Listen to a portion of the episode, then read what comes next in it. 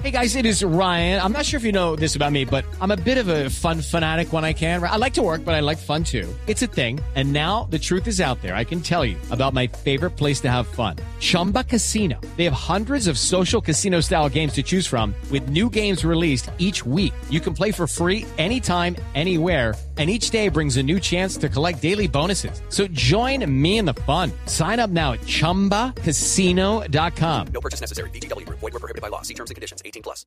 Momento para nuestra sección. Por algo será. Este fin de semana no todos estaban pensando en el clásico Santa Fe Millonario, Millonario en Santa Fe, no. Había otras personas pensando en otras cosas, como en la columna de Antonio Caballero de la revista Semana que se llama Acoso. Bueno, y se armó la que sabemos los fines de semana con eh, cuando un eh, tema se vuelve viral. Dice Antonio Caballero en su columna, eh, en, algunos de los párrafos, pero por Dios, todos estos hombres poderosos, presidentes como Trump, grandes productores de cine, famosos periodistas de televisión, congresistas, ministros, es que no saben pedirlo. De verdad tienen que bajarse los calzoncillos para mostrar media erección, estoy leyendo textualmente, y solicitar en latín una fellatio o tratar de forzar un cunilingus. Dice y establece en su columna Antonio Caballero que no hay que confundir una cosa con la otra. Es malo confundir toda propuesta con el verdadero abuso sexual, porque esa asimilación banaliza y disculpa este. No hay que exagerar. Proponer un masaje puede ser de mal gusto, pero no es una agresión sexual. Coger una rodilla por debajo de la mesa puede ser de mala educación, pero no es un acoso machista ni feminista. Tratar de dar un beso en la boca sin haber sido invitado puede ser una impertinencia, pero no es un empalamiento.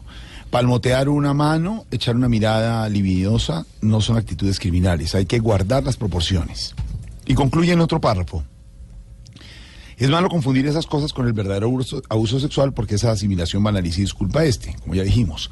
Pretender que toda propuesta sexual es indecente, que toda insinuación sexual es inaceptable, que toda mirada de intención sexual es condenable, que todo piropo de índole sexual es criminal, conduce a la desaparición de las relaciones amorosas y sí sexuales entre los varios sexos.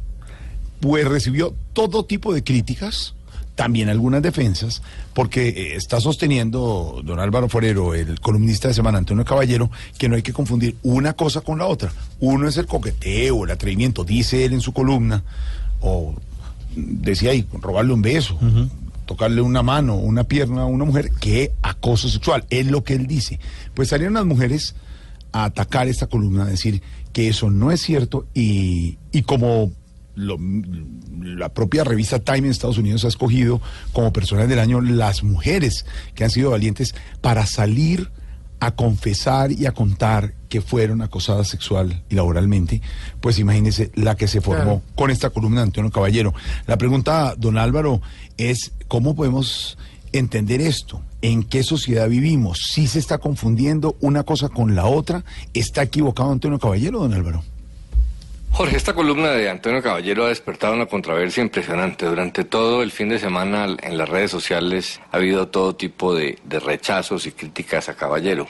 Él es un columnista provocador, tiende a, a decir cosas impopulares, pero esta vez algunos consideran que se le fue la mano. Eh, realmente el tema es interesante porque tiene que haber una diferencia entre aquello que es acoso sexual y aquello que no lo es. Y la línea a veces es tenue, más porque durante décadas, siglos, estas sociedades han sido muy permisivas con el tema. El punto de Caballero tiene el problema de que peca por lo que critica, que es la exageración. Él critica que se exagere en la interpretación de que es acoso sexual, pero él también peca por eso. Da dos ejemplos que pues son inaceptables para las personas que leen la columna. Uno, que cogerle la cola a una mujer o pellizcarle un seno puede ser interpretado como que no es acoso sexual. Eso es muy difícil de aceptar. Pero el punto de vista de Caballero tiene sentido en que hay que diferenciar lo que es acoso de lo que no es. Confundir actos inocentes eh, y hasta esos que están en el límite con los que son inaceptables es muy malo porque de esa manera se termina